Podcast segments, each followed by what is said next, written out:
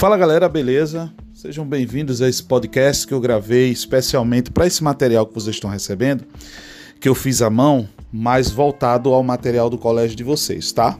Eu espero que vocês gostem, muita saudade de todos vocês. Vocês sabem que podem estar contando comigo sempre, tá bom? E que Deus abençoe o sonho de vocês, essa luta de vocês aí em busca do curso de medicina. Então, quando se fala de mutação, galera, mutação são alterações do material genético. As mudanças que o material genético pode sofrer de ordem bioquímica, molecular, estrutural, e que essas mudanças elas podem promover alterações no caráter fenotípico dos seres vivos, na estrutura física, comportamental. E isso pode e vai promover os processos de evolução, que a gente vai falar no final desse material, tá? Então, quando se fala de mutação, a gente fala de alterações que esse DNA pode sofrer.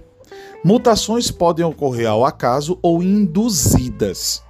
E isso é bem interessante da gente falar, porque quando o nosso DNA, por exemplo, ela vai se multiplicar, ele vai se duplicar, pode acontecer um erro no pareamento de bases.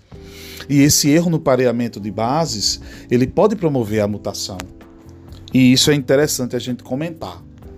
Outro erro que pode acontecer, um tipo de mutação, é as chamadas mutações induzidas, quando um agente externo à célula um agente mutagênico, ele pode promover a mutação. Então, muitas vezes, quando você tem as chamadas mutações induzidas, você pode ter alguns agentes químicos que podem alterar essa, é, essa estrutura do DNA, né, as bases nitrogenadas, como radiação ionizante, por exemplo, que pode promover esse tipo de mudança. Então, isso é bem interessante a gente comentar.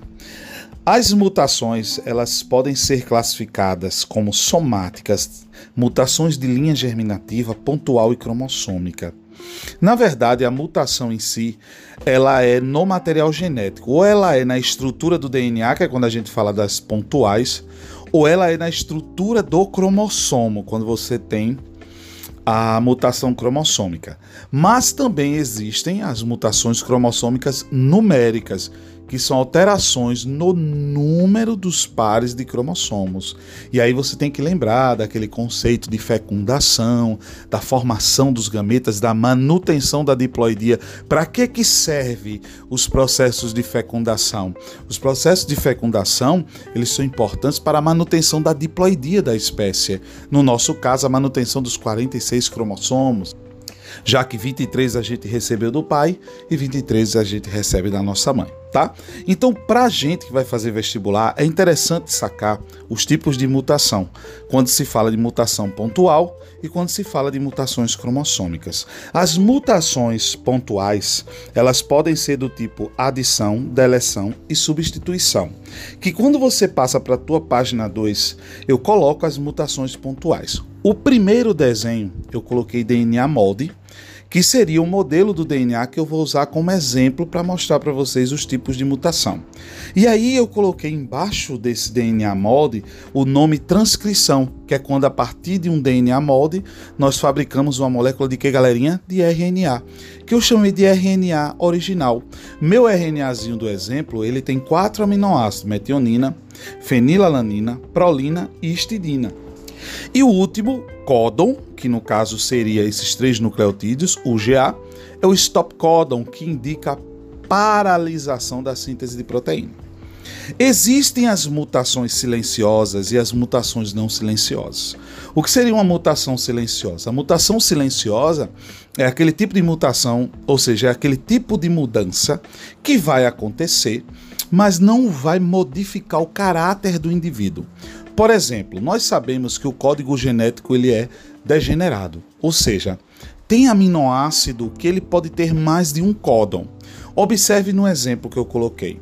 Veja que na fenilalanina do RNA mensageiro original, ele é formado por três nucleotídeos, U, U e U, que no caso seriam três uracilas. Mas na mutação silenciosa, eu troquei uma das uracilas por citosina. E veja que o aminoácido permaneceu o mesmo, ou seja, não houve alteração. Assim como no outro códon ao lado, eu troquei a uracila pela citosina e continuou sendo prolina. Então veja que ficou prolina em cima e prolina embaixo. Então a ordem dos aminoácidos permaneceu a mesma. E a partir do momento que permanece a mesma, você não tem mudança do caráter. Que é uma coisa que eu queria mostrar para vocês lá na página 1, que tem uma observação que eu coloquei aqui, se liga bebê, e coloquei o desenho clássico de Lula molúsculo que eu adoro. E aí eu coloquei DNA, RNA, proteína. Por que eu coloquei isso? Porque a proteína é quem manifesta o caráter biológico, a cor do cabelo, a cor da pele, a altura, que é um conceito genético. Isso aí, minha gente, é a base da genética molecular. Voltando para a página número 2, eu coloquei exemplos de mutações não silenciosas, como é o caso da adição e a deleção. No exemplo de adição, eu adicionei à fita original do RNA uma adenina. Veja que quando você adiciona uma adenina, os nucleotídeos eles começam a andar na fileira de nucleotídeos. E isso vai fazendo com que as trincas elas mudem. Galera, se você olhar o meu RNA original lá de cima, você vai ver que, comparando com o exemplo 1 da adição, o único aminoácido igual é a metionina que é o aminoácido inicial, né? O códon de iniciação. Veja que a fenilalanina foi trocada por uma isoleucina. Veja que a prolina foi trocada por uma serina. Veja que a histidina foi trocada por outra serina. E veja que o stop códon agora já não é mais stop códon, ele virou uma leucina. Então esse tipo de mutação ele vai mudar a proteína, porque um dos caráteres que muda de uma proteína para outra é a sequência de seus aminoácidos, beleza? Galera, saca aqui que interessante, ó, gente, vê só. Exemplo 2, deleção. O que é que a gente vai fazer? A gente vai retirar uma base nitrogenada. No exemplo, eu retirei uma uracila do segundo códon. Então, no segundo códon tinha três uracilas, lá no RNA original. Olha para ele aí tem o U, não foi isso? No desenho 2, lá embaixo do exemplo de deleção, eu tirei uma dessas uracilas. E aí o que é que aconteceu? Você ouve, você vê, na verdade, uma mudança das bases nitrogenadas ao longo dessa minha fita, o que acabou promovendo a mudança de dois aminoácidos do exemplo, que foram os dois últimos, tá, galera? Então vocês veem que esse tipo de mutação ele não pode ser silenciosa, porque se você mudar o aminoácido, você vai mudar a proteína e, consequentemente, você vai mudar o caráter biológico, tá, gente? Isso aí é muito interessante. Quando se fala de mutação cromossômica, eu tenho as mutações numéricas e tenho as mutações estruturais. Anteriormente, nós falamos das mutações pontuais. Por que são pontuais? Porque são mudanças no código genético. São mudanças que foram originadas do DNA e passaram para o RNA. Mas agora o que a gente vai falar é de mutações cromossômicas numéricas, euploídicas e aneuploídicas, as famosas euploidias e aneuploidias. As euploidias é quando você muda o número total de cromossomos da espécie. Por exemplo, nós somos 2N, imagine um indivíduo N é um gameta que foi sem cromossomo, ou um indivíduo 3N, tá? Agora, a aneuploidia é a mudança no par, como exemplo da síndrome de Down, que no par 21 nós temos mais um cromossomo e aí nós temos um trio e aí nós temos a síndrome de Down. Mas veja que eu não vou especificar essa parte porque essa parte você vai ver com o professor. Eu vou especificar as mutações estruturais. Nós temos quatro tipos: a deleção, duplicação, inversão e translocação. Observe que eu desenhei um cromossomo. Galerinha, esse meu cromossomo eu coloquei as letras A, B, C, D, E, F e G.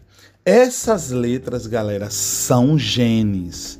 O que são genes? Genes são fragmentos do nosso DNA que codificam a proteína. Veja que na deleção eu, eu perdi dois genes, o gene D e o gene E. Jones, como é que isso acontece?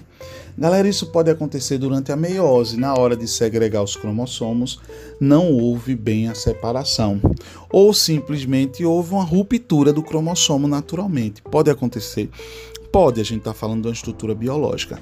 Veja que na duplicação eu dupliquei o gene A, pode acontecer com qualquer outro gene. Veja que na inversão eu troquei eles de posição.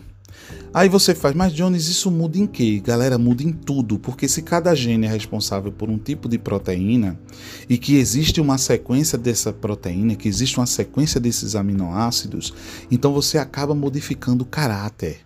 E isso é importante para a evolução, porque a partir do momento que você muda o caráter, se esse novo caráter que aparece, ele é positivo para a espécie, ele consegue sobreviver aos processos de seleção que, galera, natural. E a partir desse momento ele permanece no ambiente, mas eu vou especificar isso na próxima página. A translocação, ela é bem simples.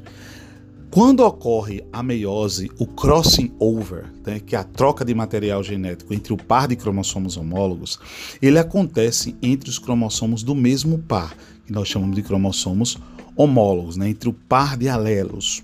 Só que o que é está acontecendo no meu exemplo? Eu estou trocando genes com cromossomos de pares totalmente o que, galera? Diferentes. E isso não pode acontecer. Isso vai gerar uma mutação. Quando você passa para a página 4, eu te falo da importância da mutação no processo de evolução. Perdão. Imagine só, os seres vivos eles têm que sofrer mutações. Essas mutações podem ou não gerar características, até porque você sabe que ela pode ser silenciosa ou não silenciosa. Mas essas novas características, elas podem ou não permitir adaptação. Se permite adaptação, nós vamos passar pelos processos de seleção que natural. É aquele exemplo clássico do funil, né?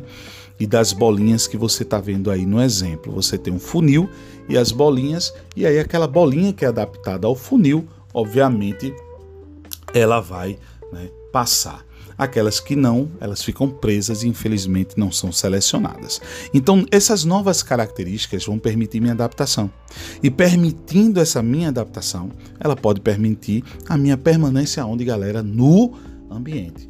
Então, a partir do momento que você permanece nesse ambiente, você agora pode o quê? Se reproduzir e perpetuar a espécie. E na verdade é isso que o ser vivo quer, né? Permanecer no ambiente e fazer a perpetuação da espécie. Beleza, galera? Que Deus abençoe vocês e espero que vocês tenham gostado. Esse podcast, ele é um, uma associação à aula, então vocês vão ver tudo isso aqui na aula tá ok? Mas lembrando que aí quando você quiser revisar, é só você pegar o materialzinho e ouvir esse podcast, tá bom?